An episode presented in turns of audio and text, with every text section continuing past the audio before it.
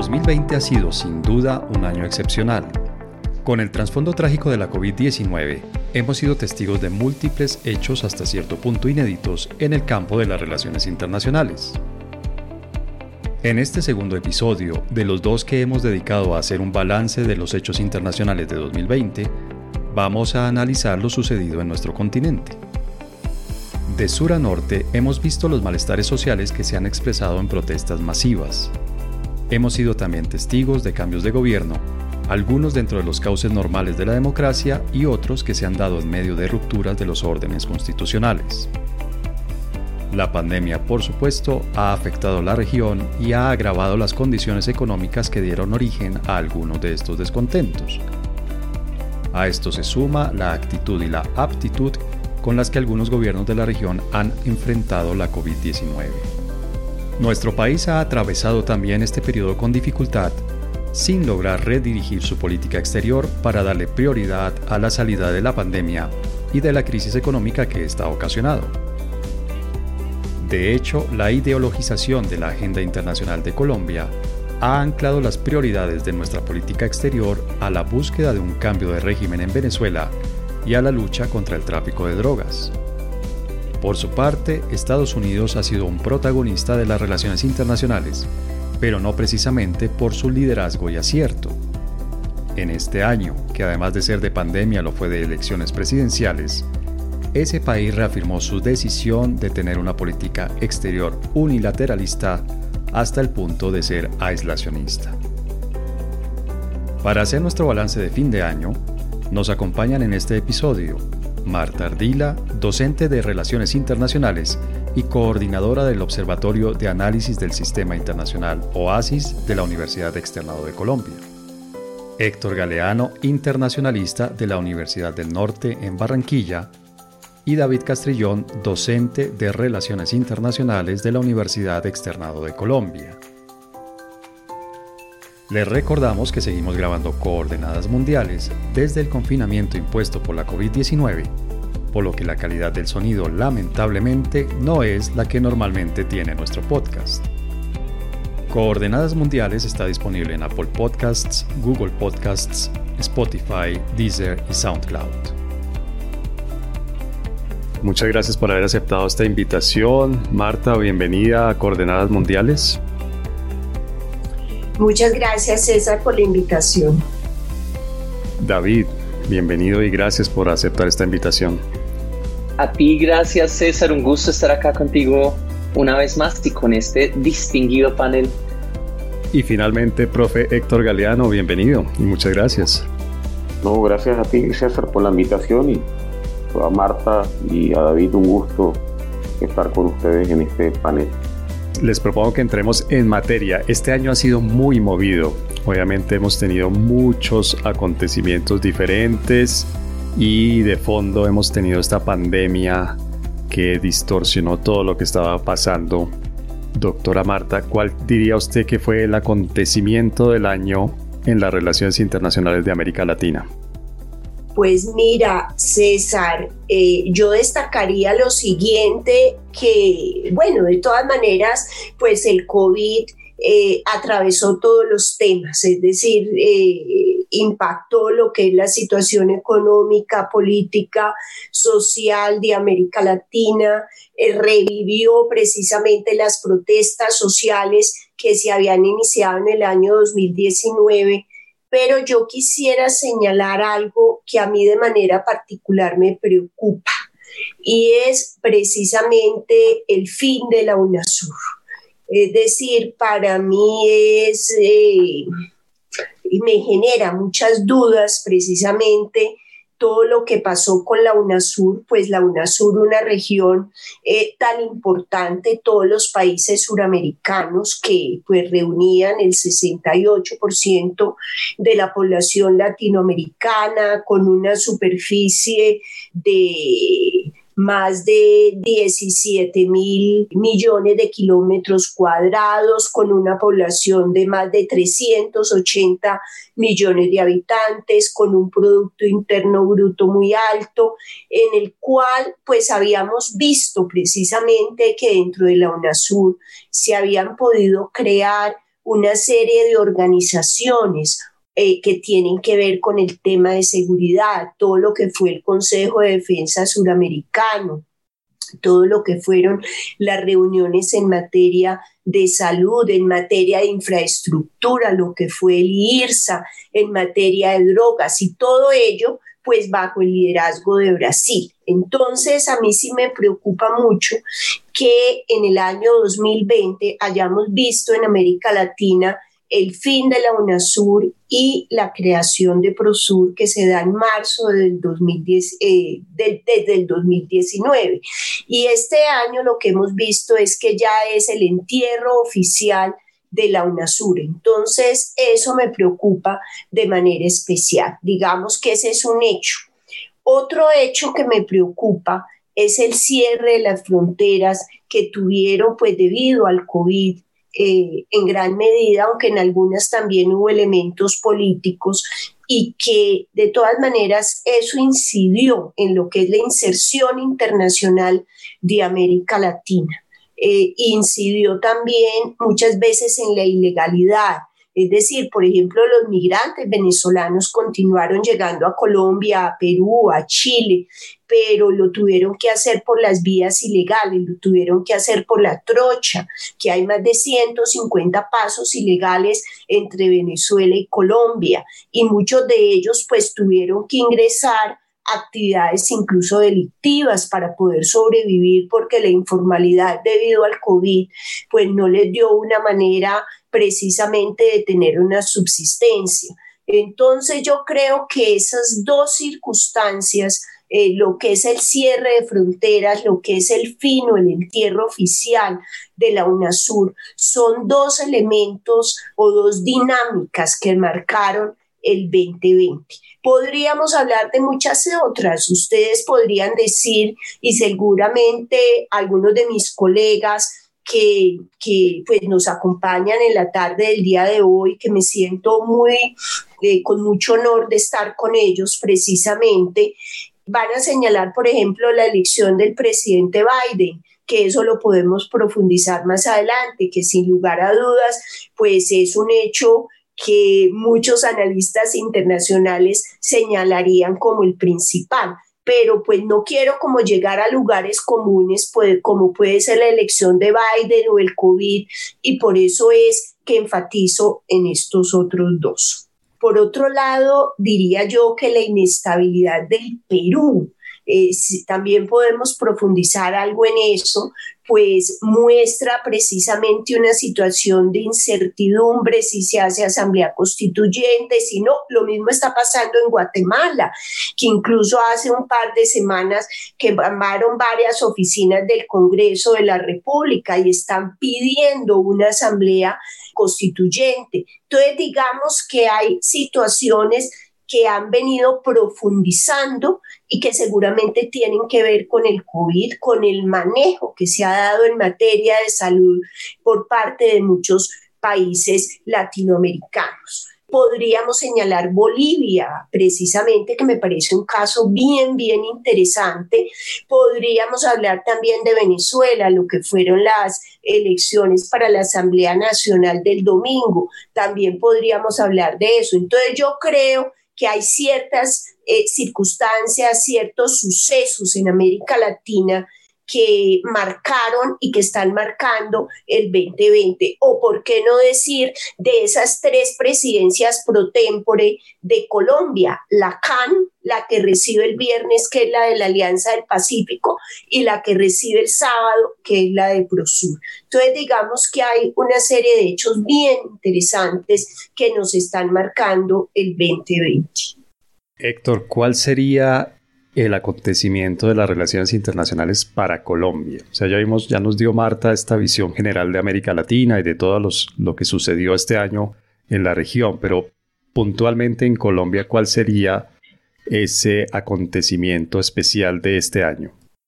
Bueno, eh, primero creo que sería un conjunto de variables que sumadas entre sí, pues nos estaría presentando una de las políticas exteriores eh, de la historia reciente más desacertadas.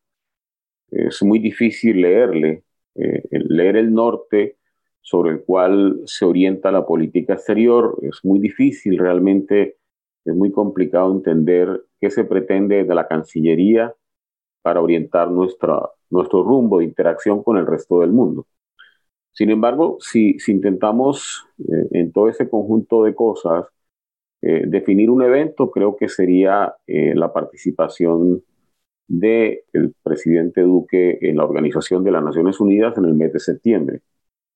Cuando uno escucha ese discurso de aproximadamente 15 minutos y pico, pues escucha mm, dos, dos, dos líneas muy gruesas. Una, lo que tiene que ver con la protección del medio ambiente y la otra, lo que tiene que ver con el acuerdo de paz. En, el primer tema, eh, habla mucho de la biodiversidad, resalta el tema de los páramos, de la Amazonia, la deforestación, y en conclusión, él presenta a Colombia ante el mundo como un país que es pionero y abanderado de la protección del medio ambiente.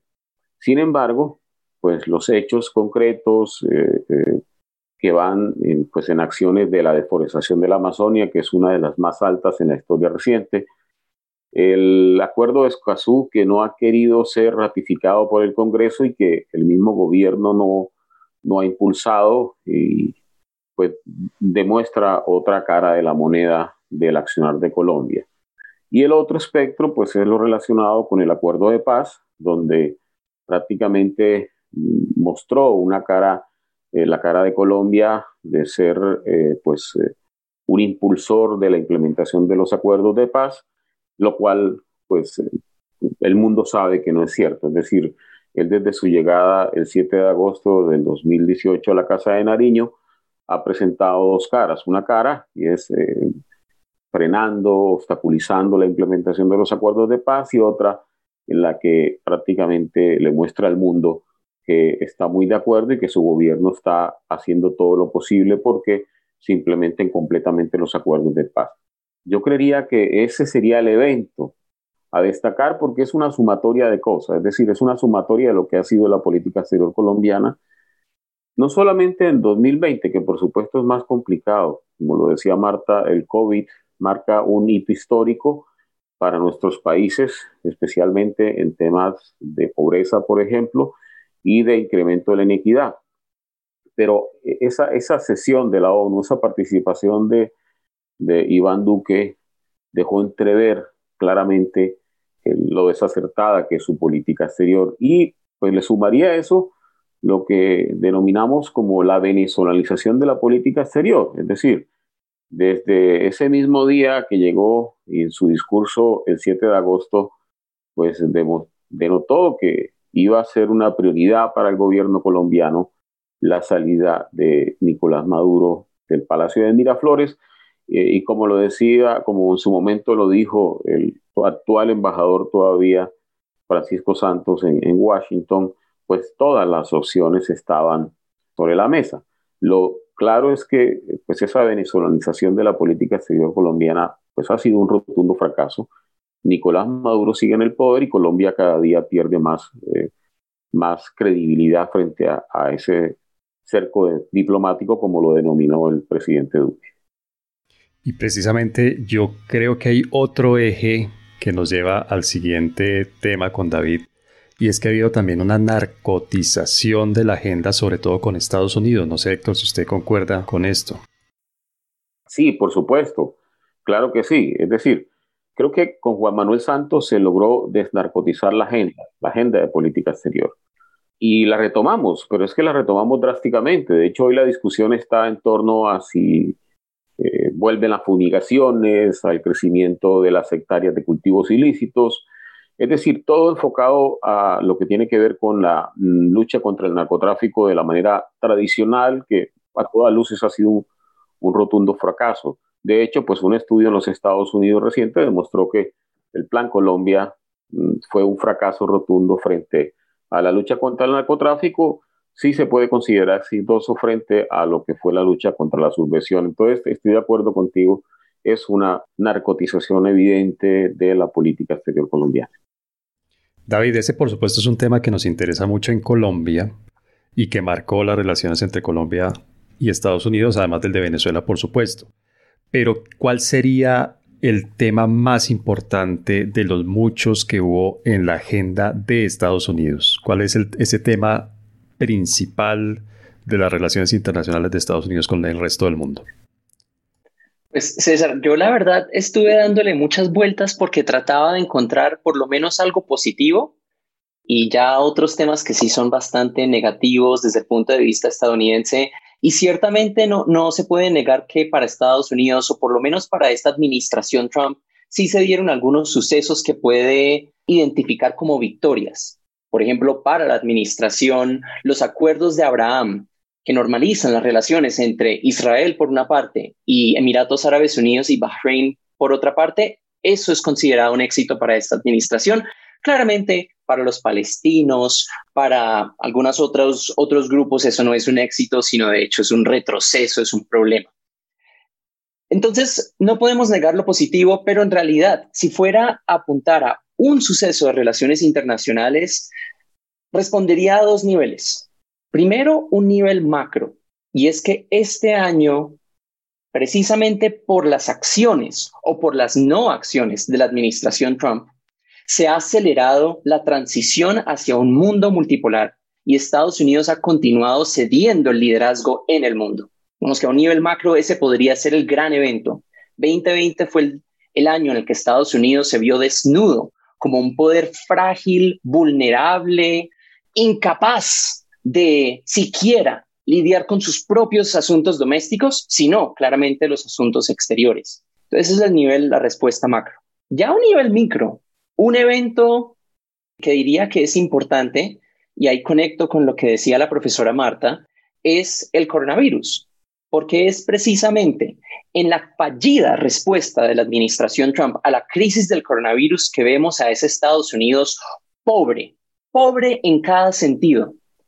No hay que olvidar que Estados Unidos, que tiene solo 4,2% de la población, en este momento tiene más del 22% de los casos, más del 31% de los casos activos y 18,8% de todos los muertos del mundo. Eso no era inevitable. Eso ocurrió porque Estados Unidos es incapaz, porque no puede. Y de nuevo, esto es al nivel doméstico. Y ya al nivel internacional que vimos, pues un Estados Unidos que no hizo nada.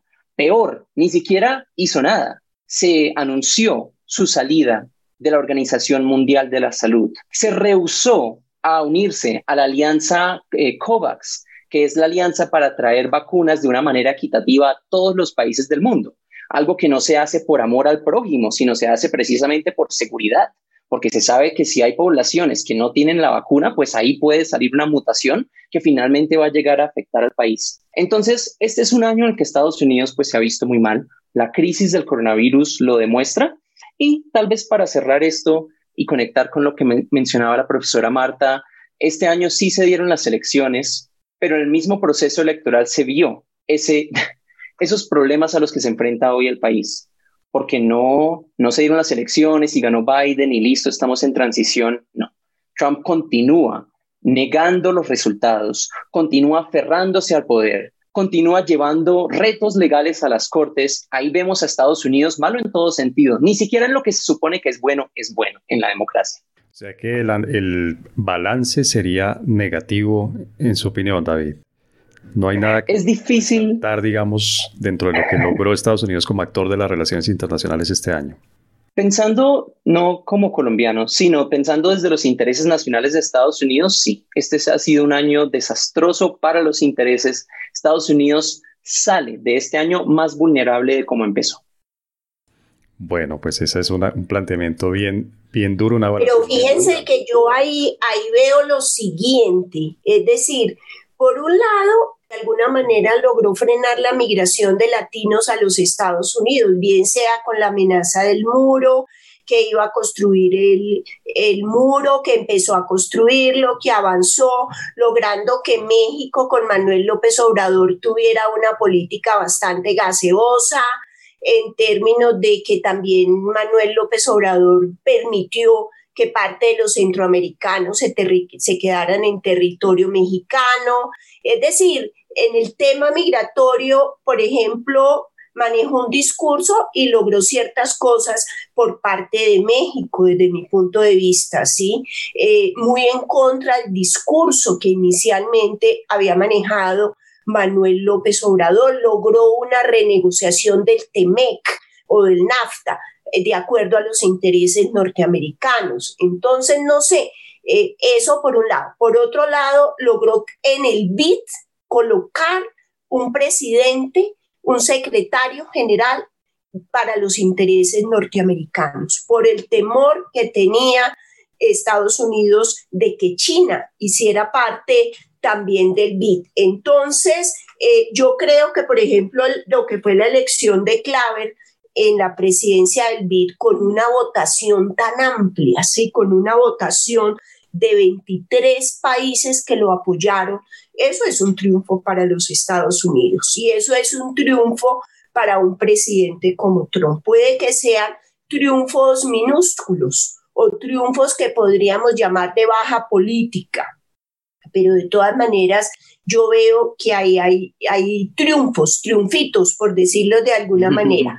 Frente al tema de drogas, por ejemplo, lograr que Colombia volviera a una renarcotización de las relaciones con los Estados Unidos, acusando permanentemente al gobierno colombiano, pese a la sumisión del presidente Duque frente a los Estados Unidos, de que convencerlo y presionarlo, incluso con sanciones económicas, de que tenía que usar el glifosato de nuevo con todo lo que afecta el medio ambiente, con todo lo que afecta la salud y con todo lo caro que es, porque es que usar el glifosato es tremendamente costoso. Sí, no, no, no es barato para nada, es muy, muy costoso y eso lo estamos pagando todos los colombianos. Entonces, eh, yo no sé, yo creo que, por ejemplo, frente a Venezuela, es decir, no logró que Maduro saliera, pero sí le colocó sanciones económicas, sí llevó tropas al Caribe, sí logró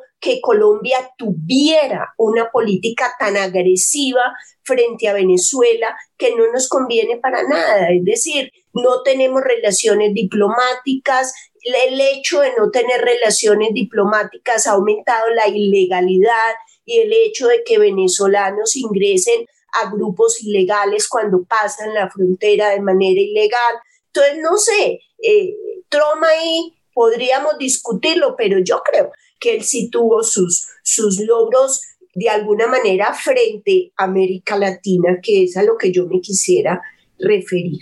Bueno, aquí estamos entre profesores universitarios y obviamente uno tiende, lamentablemente, me parece a mí la parte más antipática de nuestro trabajo, que es poner notas, evaluar y poner un número que refleja esa evaluación. Por lo que yo estoy viendo, David, según usted, Estados Unidos perdió el año. Sí, y solo agregaría que es porque aunque ha tenido unos logros a corto plazo, a largo plazo esos logros se volverán en derrotas. Entonces, pensando a largo plazo, cero o uno, como para, como hacemos como profesores para, por participar. Profesor Cuchilla, la profesora Marta, por lo que yo estoy oyendo, creo que Estados Unidos hizo bien la tarea. En su concepto, Estados Unidos hizo la tarea. No, para nada. Es decir, Estados Unidos quiere continuar siendo un hegemón del mundo y eso lo perdió. El declive es algo ya irreversible para los Estados Unidos. Nosotros ni siquiera el patio trasero ya creemos en los Estados Unidos, estamos mirando más a China, algunos ya empezamos a mirar más a Rusia, a Japón. Entonces, como hegemón mundial, la perdió, pero se rajó que le daría la nota también de uno. En eso le fue súper mal. Bueno, frente a, países periféricos, frente a países periféricos donde hay una subordinación y donde hay unos márgenes de autonomía o de maniobra muy precarios, de pronto no le fue tan mal frente al Caribe, que fueron la mayoría de los votos que, por ejemplo, Claver tuvo para el BID, fueron del Caribe, pero es que los votos del Caribe, yo voy y negocio con la CARICOM, con el secretario general de la CARICOM, que está eh, en Georgetown, y consigo 15 voticos, así de fácil, sí, prometiendo, y así fue, Sí, así fue. Recuerden Pompeo que al primer sitio que fue fue precisamente a Georgetown después de la elección del BID, ¿sí? Entonces, Así si cogemos, si tomamos a América Latina como un grupo, de nuevo sigamos con esta metáfora de, la, de los trabajos universitarios. Si América Latina fuera un grupo al que se le asignó una tarea, ¿cuánto se le pondría a ese grupo de nota, doctora Marta?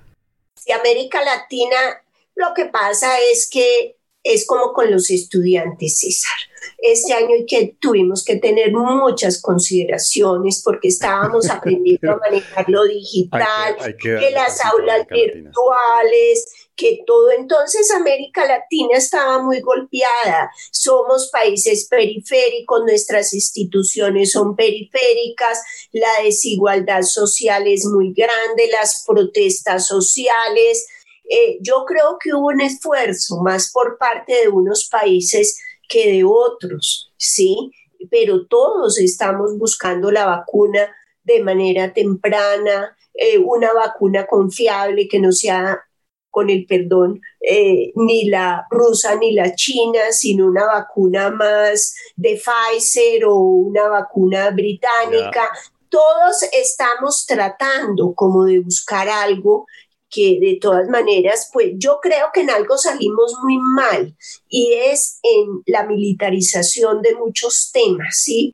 Que se encuentran vinculados y que se tratan de vincular con la seguridad, con una securitización. El tema de migración, por ejemplo, eso es un error muy grande, o el mismo tema de medio ambiente, o el mismo tema de drogas. Es decir, yo creo que, que ha habido una militarización muy fuerte y el mismo neoliberalismo que, que cada vez vemos que toma mucha fuerza en América Latina, eso también le ha hecho mucho daño a la región.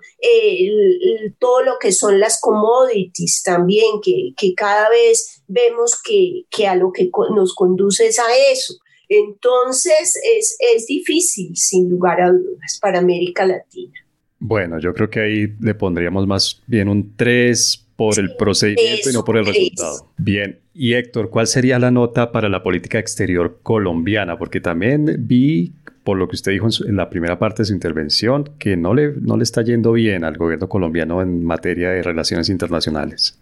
Sí, tal vez un apunte y relaciono los dos temas con respecto a la que Marta denomina como, no sé, triunfitos. Estoy muy de acuerdo con ella cuando, por ejemplo, Colombia es la primera vez que termina el gobierno colombiano apoyando tan, de manera tan frentera a un, a un candidato, ¿no?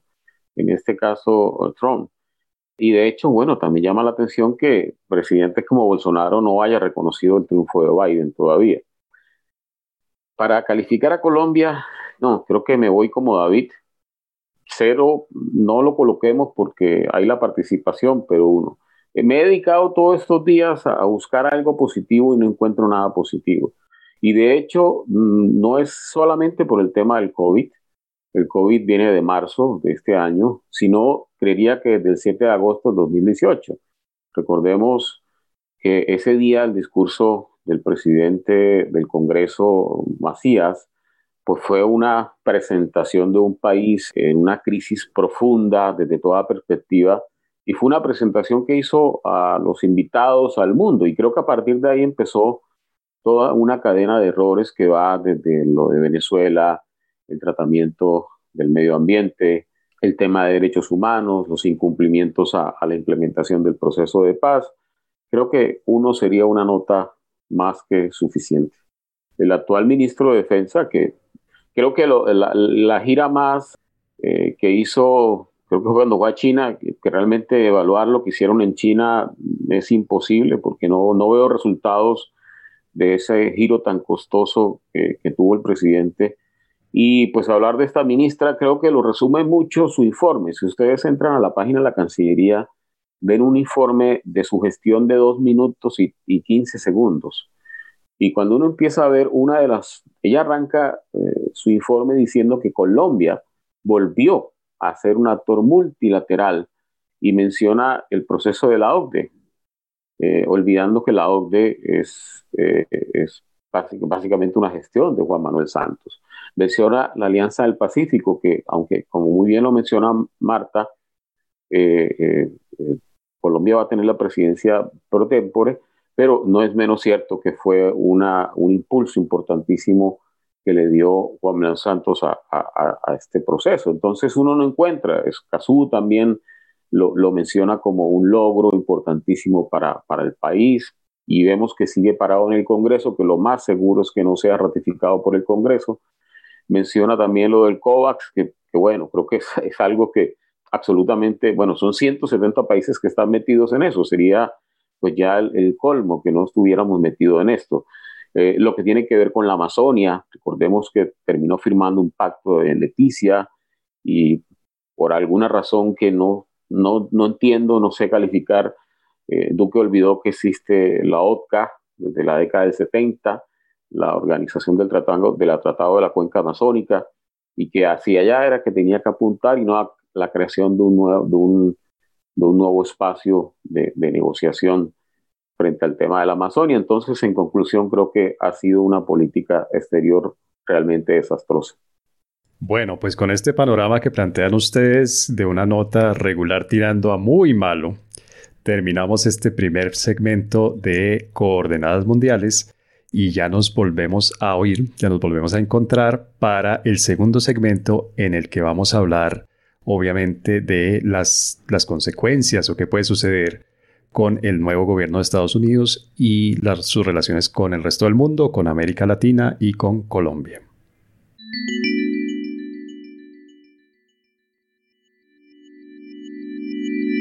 Bueno, para este segundo segmento les propongo que comencemos viendo si este cambio que hay en la presidencia, en la cabeza del gobierno del país más poderoso del mundo, es un cambio que para el resto del mundo se va a sentir como algo real o en realidad simplemente es un cambio de cara, un cambio de forma, un cambio de decir las cosas de una manera más sutil, más diplomática, pero en el fondo las acciones de Estados Unidos van a seguir siendo, van a ir yendo en la misma dirección que le dio el presidente Trump. Marta, ¿usted qué opina? ¿Es un cambio, digamos, cosmético o realmente se va a girar la dirección de la política exterior estadounidense? Yo creo que es un cambio que va de una política muy ideologizada a una política pragmática. Yo creo que la política exterior del presidente Biden va a ser una política bastante pragmática hacia diferentes partes del mundo, incluso hacia China. Creo que va a ser también bastante pragmática hacia el multilateralismo. De hecho, el secretario de Estado elegido es alguien que tiene un gran manejo en materia de multilateralismo y que ha apoyado el multilateralismo en diferentes frentes, el hecho de darle participación también a todo lo que son las mujeres, a todo lo que es el género, creo que es algo muy importante y algo muy novedoso en términos de las políticas públicas norteamericanas el hecho también de afrodescendientes, se ha estado discutiendo el día, en estos días precisamente nombramientos en ese sentido. Entonces yo sí creo que va a ser una política exterior mucho más inclusiva,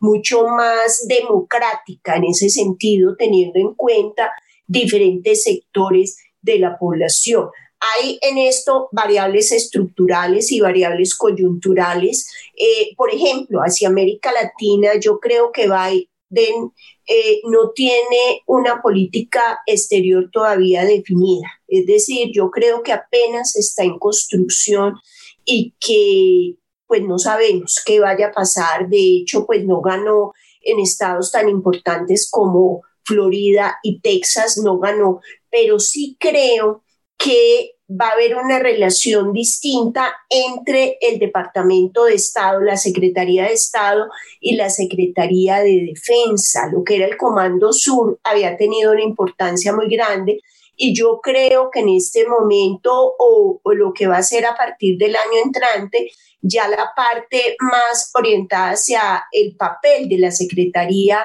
eh, de Asuntos Exteriores, pues va a ser eh, mucho más relevante sin lugar a dudas. Entonces yo sí creo que, que, va a haber un cambio, puede que sea muy pragmático, pero sí va a haber un desplazamiento de una ideologización a una política mucho más pragmática. Y eso lo vamos a sentir en diferentes partes del mundo, pero con diferente velocidad.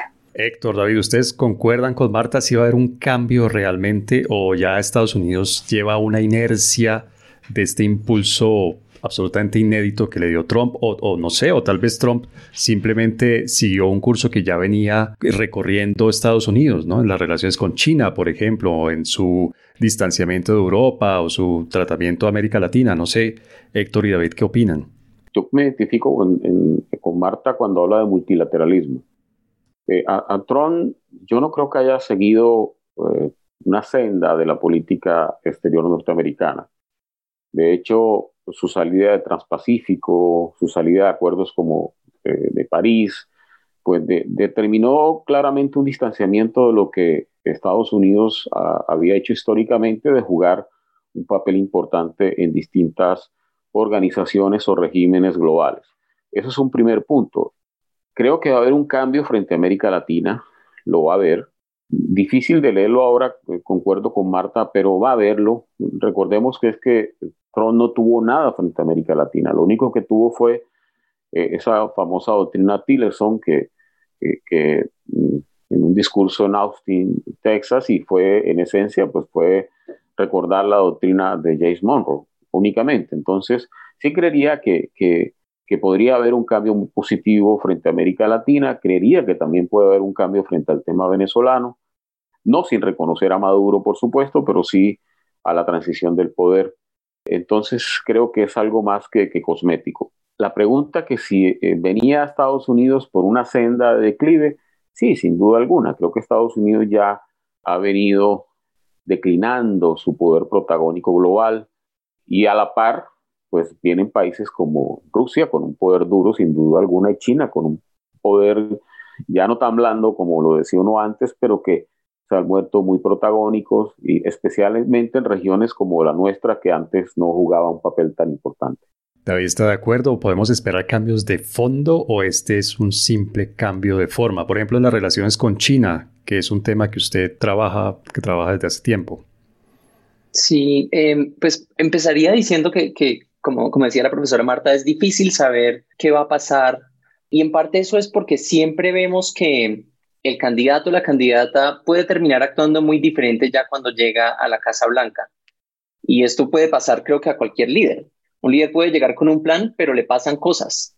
Bush Jr. es el mejor ejemplo de eso. Quería enfocarse en política doméstica, ocurre el 9-11 y le toca, bueno, o se ve forzado a, a llevar a cabo la guerra global contra el terror. Entonces, claro, hay un nivel de incertidumbre.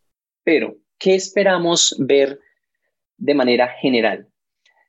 Ciertamente un cambio en retórica, es decir, la forma en la que la administración se comunica, las vías que usa para comunicarse. Trump, el presidente del tweet, vamos a ver si Biden continúa esa, esa, pues esa, no sé, esa forma de hacer las cosas. Si esperamos escuchar un Estados Unidos mucho más diplomático, mucho más inteligente en la forma en la que se comunica. Eso sí, y mucho más consistente muy diferente de ese Trump explosivo que era difícil de leer. También esperamos un cambio en la forma de hacer las cosas. De nuevo, no solo esperamos una administración que se comunica de una forma más diplomática, sino también que usa precisamente esos canales diplomáticos en algunos casos para alcanzar sus objetivos. Y a esto se conecta con lo que ya se dijo del multilateralismo.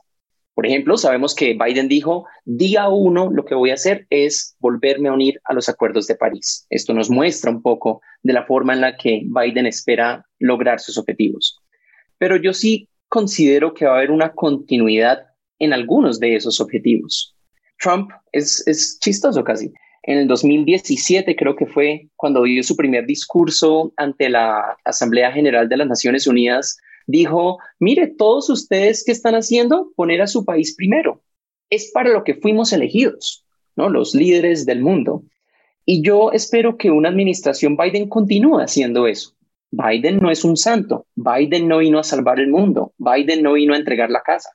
Biden tiene como objetivo servir al pueblo estadounidense y en ese sentido creo que podemos, no debemos, digamos, tener la falsa esperanza de que vamos a volver a una era dorada que nunca existió de un Estados Unidos que está actuando por el bien común. Ahora, para aterrizar un poco a lo de China, eh, acá también esperamos algunas continuidades y algunos cambios. Eh, en cuanto a continuidades, esperamos que se continúe esa política de confrontación, especialmente en el aspecto económico y tecnológico. Biden ya anunció que no va a eliminar los aranceles impuestos por Trump. Aranceles, por cierto, que han llevado a Estados Unidos a sus niveles de proteccionismo más altos desde 1993. Entonces acá no esperamos un país de puertas abiertas que quiere comprarle a Colombia, no sé, o sea, no necesariamente todo va a cambiar, especialmente en ese aspecto económico y tecnológico, pero eh, podemos esperar algunos cambios, creo que cambios que le van a preocupar a China. Por ejemplo, se espera que Biden inserte aún más el asunto de derechos humanos en la agenda y ya vemos que miembros de su administración o bueno, personas nominadas como Anthony Blinken han criticado a China, por ejemplo, por la situación en Hong Kong. Esperamos también que Biden, y esto es clave, que Biden actúe de manera coordinada con los aliados y socios estadounidenses en el mundo. Específicamente frente a China, Biden ha hablado de coordinar con los aliados europeos y asiáticos. Y finalmente, para terminar en, un, en, un, como en una nota positiva, sí esperamos, como decía la profesora Marta, que esta sea una administración más pragmática y por lo menos frente al tema de China, una administración que sepa separar los asuntos de competencia, como los económicos y tecnológicos, de los asuntos de cooperación. Es decir, que esta administración sepa, por ejemplo, que sin China no se va a poder combatir el cambio climático, entre otros asuntos. Bueno, pues la verdad yo les tengo que confesar que no comparto su optimismo. Yo creo que hay unas corrientes históricas fuertes en Estados Unidos de las que Trump fue una expresión, una expresión inédita y un poco heterodoxa, pero fue una expresión, es decir, es, la mitad del país desde muy temprano en la historia de ese país es un país aislacionista, es un país que comulga poco con el multilateralismo, con todo este tema del excepcionalismo estadounidense. Eh, me parece que es difícil que Trump, eh, perdón, que Biden pueda dar un timonazo y cambie radicalmente de la dirección en la que iba Estados Unidos, pero por supuesto esto es un tema que hay que discutir un poco más y, para eso pues quedan desde ya invitadísimos a un próximo episodio de Coordenadas Mundiales porque el tiempo ya se nos va acabando, el tiempo aquí corre rápidamente. Simplemente para redondear este, esta parte de nuestro episodio de hoy, doctora Marta, esperaríamos un mejor 2021 en términos de relaciones internacionales que esté muy accidentado 2020? lo veo difícil porque el 2020 fue un año muy difícil, sí, es decir, y en el 2020 estamos construyendo precisamente lo que será el 2021. Entonces lo veo difícil, sin lugar a dudas. Al principio de la administración Biden, pues no vamos a ver mayores cambios, sin lugar a dudas, concuerdo contigo pero sí creo que, por ejemplo, en materia de drogas van a haber cambios, es decir, va a haber una política más orientada hacia la salud pública, no una política tan represiva como ha tenido el presidente Trump. Creo que de alguna manera se va a retornar, probablemente serían cuestiones de hipótesis, a una diplomacia un poco más tradicional, no tan marcada por las redes sociales como la tuvo el presidente Trump, que fue tan promotor de todo lo que fue la diplomacia. Entonces yo creo que, que ahí vamos a, ver, vamos a ver algunos cambios. Creo que a nivel de América Latina, América Latina va a estar muy marcada por un neoliberalismo, es decir, uno ve, por ejemplo, a un Manuel López Obrador, que supuestamente un candidato que venía representando a Morena, con un discurso muy populista, pero vemos que tiene una política muy neoliberal. Vemos incluso a un presidente como el presidente Nicolás Maduro que está empezando a tomar medidas y políticas neoliberales, es decir, eh, y eso es bien interesante para examinar el caso de Venezuela, eso, ese neoliberalismo que está cogiendo y que empieza a coger Venezuela. ¿sí? Entonces, yo creo que es difícil predecirlo, pero sí creo que es un año que va a estar muy marcado por lo que fue el COVID-19, sí, muy, muy, muy marcado. La pobreza se va a acentuar, eh, la desigualdad a nivel de los países, la polarización dentro de los países, la misma corrupción va a tomar un gran, una gran incidencia y no veo que el 2021 sea un año que transversalmente, algunos de ustedes lo sugirieron, esté marcada por un liderazgo. Es decir, no veo el liderazgo de ningún país. No veo el liderazgo de Estados Unidos, tampoco con Biden. No veo el liderazgo de México, no veo el liderazgo de Brasil, tampoco en el 2021. Entonces, esa ausencia de liderazgo va a dificultar una inserción mucho más positiva, mucho más activa, mucho más diversificada de América Latina en el escenario internacional. Héctor, este tercer año de gobierno del gobierno Duque puede ser un mejor año en materia de política exterior? Lo dudo mucho, ¿no? Lo dudo mucho. Eh, también partiendo de una base que en esta relación con los Estados Unidos, si bien es cierto, Biden no va a convertirse en un eh, contradictor, ni va a atacar a nivel eh, personal, digámoslo así, por, la, por el apoyo evidente que tuvo el gobierno de Duque a la campaña del republicano, sí vamos a tener una Cámara que creo que permanentemente va a estar cuestionando a Colombia en temas como derechos humanos. Ya lo vivimos en el gobierno, eh, en los gobiernos de Uribe Vélez, en temas de la lucha contra el narcotráfico, en temas de asesinato de líderes y lideresas sociales. Entonces creo que Estados Unidos va a jugar un papel, o mejor, el legislativo, la Cámara, posiblemente el Senado también, dependiendo de Georgia, lo que pase en enero en Georgia. Eh, vamos a tener un Congreso o por lo menos una Cámara que permanentemente va a estar cuestionando al gobierno colombiano y creo que también eh, estamos en riesgo pues en, esos recursos que Colombia ha recibido tan abundantemente precisamente por ese error que cometimos. No veo un cambio, no hay, no hay ni siquiera una intención de cambio yo creo que para, para, cambiar por lo menos debería haber una intención, una, evidencia, una intención de, del gobierno colombiano, de su canciller, eh, por, por, por, cambiar. Partamos de la base que creo que tenemos una canciller eh, oscura totalmente, de las cancilleres eh, más mediocres que hemos tenido en la historia reciente, entonces será muy complicado esperar algo positivo de, eh, de un cambio positivo del gobierno colombiano en ese sentido. Aquí quisiera señalar lo siguiente, César. En el 2021, la Cancillería colombiana cumple 200 años. El 6 de octubre, o el 7 de octubre, incluso el mismo día de Red Intercol que comienza el 7 de octubre, se va a hacer un lanzamiento importante. Habrá que esperar que se pronuncie en ese momento precisamente, pero eh, es decir, a, raíz de los 200 años de la Cancillería, esperaríamos que se formularan una serie de iniciativas interesantes para la inserción internacional colombiana. Además, que en ese momento, pues, van a poder hacer el balance de esas tres presidencias o de esas tres secretarías pro tempore del gobierno colombiano, ¿no? De la Alianza del Pacífico, del PROSUR y de la comunidad andina. Entonces... De hecho, es un logro que hay que adjudicarle al gobierno, ¿no? Tener esas tres secretarías. No, porque eso es rotativo. Es decir, ah. eso pasa por orden alfabético. Es decir, te toca o te toca.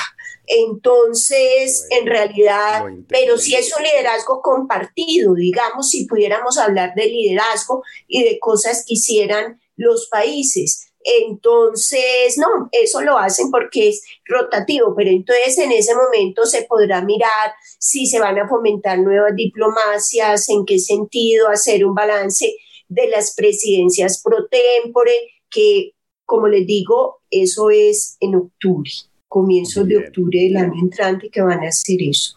David, más allá de simpatías o antipatías por la figura vamos a ver un Estados Unidos en mejores condiciones, mejor gobernado y con mejores relaciones internacionales en este 2021? 2021 será un año fundamental, será el momento de ahora o nunca para Estados Unidos como sociedad. Lo que sí hemos visto en semanas y meses pasados es que Estados Unidos se ha vuelto un país muy fragmentado. Muchos de los simpatizantes de Trump, y son millones, es decir, sí, Trump perdió, pero recibió el voto de eh, millones y millones de personas. Muchos de ellos continúan negando que Biden eh, haya ganado las elecciones y en ese sentido podría verse como un momento de, de continua crisis. Asimismo, la llegada de Biden a la Casa Blanca su experiencia trabajando con el legislativo, sus buenas relaciones con los republicanos y la salida de Trump de la Casa Blanca, tal vez todo eso también le dé una oportunidad a Estados Unidos para volver a encontrar algunos puntos en común. Es decir, claro que habrán diferencias, pero por lo menos encontrar algunos puntos en común y así actuar frente al mundo. Entonces, yo mantengo un optimismo muy cauteloso sobre lo que puede ser el 2021 para Estados Unidos y espero que en este 2021, como decía de nuevo Marta, va a ser un año de mucho dolor. Este año, pues vemos que la economía ha ido mal, pero el siguiente año el desempleo, la pobreza, los malestares sociales estarán mucho más en la calle. Sobre todo cuando ya tengamos la vacuna, la gente saldrá a protestar, a quemar. bueno, es decir, es posible. Y en ese sentido esperamos que no solo Estados Unidos y otros países puedan trabajar conjuntamente para enfrentarse a esas crisis. Lo que me preocupa es que Estados Unidos, como es el país más afectado actualmente, se ponga a sí mismo primero, por ejemplo, tratando de vacunar primero a sus ciudadanos y dejando al resto del mundo de último de nuevo. Eso sería un mal primer paso para esta administración Biden, aunque uno como que un paso que uno entendería si es Biden, es decir, Estados Unidos está muy mal. Pero entonces va a ser un reto, va a ser un reto para esta administración tratar de buscar esos consensos hacia adentro y hacia afuera. Yo creería, César, para, para anotar algo muy rápido, creo que precisamente por ese escenario tan complicado que vamos a tener en el 2021, es que es tan importante para un país tener verdaderamente una política exterior muy bien construida. Es decir, que, que logre insertarse en ese mundo multilateral que tenemos, porque va a ser un escenario muy competitivo, muy egoísta, los países van a ser muy egoístas, la pobreza va a aumentar y, perdónenme la expresión, creo que va a ser un sálvese quien pueda. Entonces, por eso es tan importante que, países como el nuestro realmente logre construir eh, lazos o, o, acercarse a otros, a otros centros de poder. La recomendación bibliográfica de Coordenadas Mundiales. Marta, ¿cuál sería la recomendación bibliográfica o de serie o de película o de artículo, de capítulo de libro, de libro completo que usted quisiera hacerle a nuestros oyentes? Pues mira, y tengo tantas recomendaciones, César. Tengo una primera recomendación que es Oasis, la revista Oasis 33, que fue un número bien interesante porque se trata de nuevos actores, nuevas dinámicas, nuevos instrumentos de las relaciones internacionales. Entonces, eh, me parece que es muy interesante. También hay un libro. antes de pasar al segundo, ese Oasis en donde, o esa revista Oasis en dónde se puede conseguir. Eh, la pueden conseguir en la página web de la Universidad Externado de Colombia o en Google. Se coloca Oasis 33 y ahí inmediatamente le sale precisamente porque es de acceso abierto de manera que estaría muy bien. También recomendaría un libro que me parece que fue muy interesante, que es sobre teoría de relaciones internacionales, que aquí anoté el nombre, que se llama Pensar, Debatir y Aportar en las Relaciones Internacionales. En este momento también estamos grabando obviamente eh, de manera remota por Zoom y Héctor acaba de sacar su ejemplar. Héctor, usted está en Barranquilla, ¿verdad? Sí, Barranquilla. Ya, ya tienes. Eh, que también lo recomendaría. Hay un artículo que recomiendo muchísimo, que es de José Sanauja, que salió hace por ahí un mes, que se llama La nueva extrema derecha, neopatriota latinoamericana, el internacionalismo reaccionario y su desafío al orden liberal internacional. lo encuentra. ¿Es el título o ese es el resumen del artículo? No, es el título un poco corto, ¿no? Pero también lo encuentran en internet.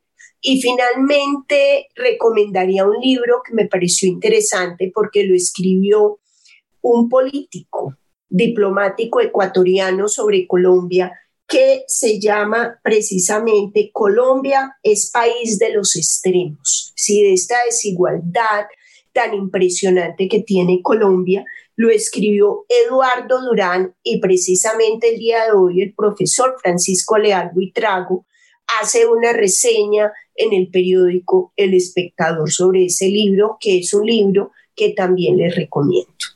Muchas gracias. Héctor, ¿cuál sería su recomendación o sus recomendaciones para aprovechar estas vacaciones? Bueno, del externado hay un libro muy interesante, eh, Teoría sobre las Relaciones Internacionales, Perspectivas y Lecturas desde América Latina. Es, una compilación muy interesante. Tengo entendido que ya está a punto de salir el segundo tomo. Eh, me corrigen, Marta. Y es un, es un texto muy interesante porque, digamos, aborda el análisis de las teorías de las relaciones internacionales desde nuestro, desde nuestro contexto, que es un tema tan importante, eh, tan fundamental para, para nuestros pues, estudiantes de, de, relaciones internacionales de ciencia política. Entonces, eh, sin duda alguna, recomiendo Ahí está también, claro que sí, es un libro excelente. Castellona alargando el brazo y sacándolo de su biblioteca. Muy bien, gracias, Héctor.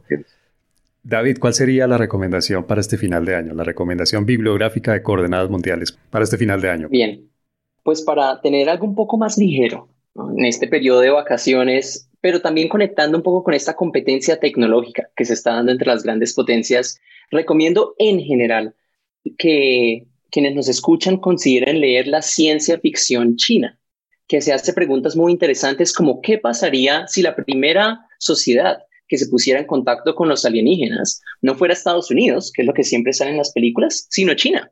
¿Cómo China nos representaría en ese diálogo? En ese sentido, recomendaría un libro que ya es muy, conocido, es una trilogía. El primero de ellos se llama El problema de los tres cuerpos por el autor Liu Cixin. Lío es su apellido, L-I-U, L-I-U, y es un libro excelente. Van a estar atrapados y estoy seguro que, que, les va a gustar. Se consigue en español ampliamente en cualquier librería acá en Colombia.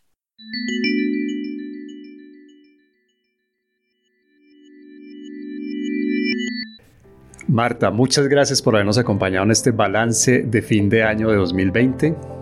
Muchas gracias a ti, César, por la invitación. De verdad que tú estás haciendo un trabajo muy, muy valioso haciendo coordenadas mundiales.